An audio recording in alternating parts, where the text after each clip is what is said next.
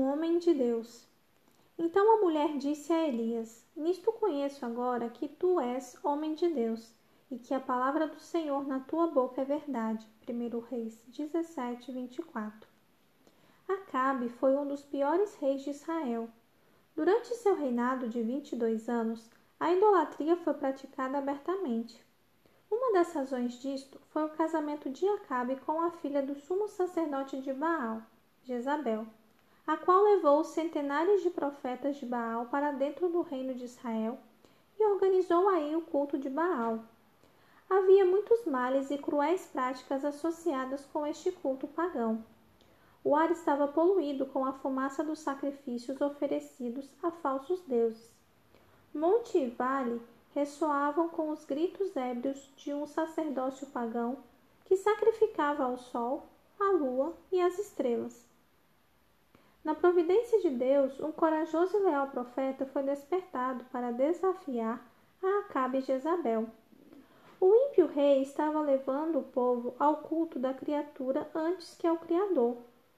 Elias, cujo nome significa Jeová é meu Deus, foi pelo Senhor dotado de poder para mostrar de modo dramático quem era o Criador. O povo que adorava ídolos havia sido ensinado que os elementos da terra, fogo e água eram controlados por Baal e Astarote. O primeiro golpe a esta crença veio quando Deus fechou as janelas do céu por três anos e meio. O povo adorava também o sol, e ao fustigar este o solo ressequido, valia como lembrança ao povo de que Jeová era o verdadeiro Deus. Em contraste com a desobediência de muitos dos reis de Israel e de Judá, Elias era obediente ao Senhor. Quando Deus lhe disse que fosse para Sarepta, ele imediatamente obedeceu. Foi aí que uma viúva o alimentou com o último suprimento que lhe restava de comida. E Deus recompensou a fidelidade desta mulher, pois daí em diante jamais ela ficou sem azeite e sem farinha para se alimentar.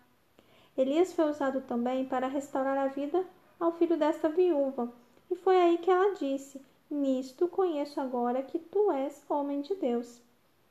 Um estudante japonês residiu com o homem em sua pequena cabana na Inglaterra. Após regressar a seu país, ele enviou ao homem uma carta endereçada como segue: Ao homem de Deus, Monmouthshire, Inglaterra.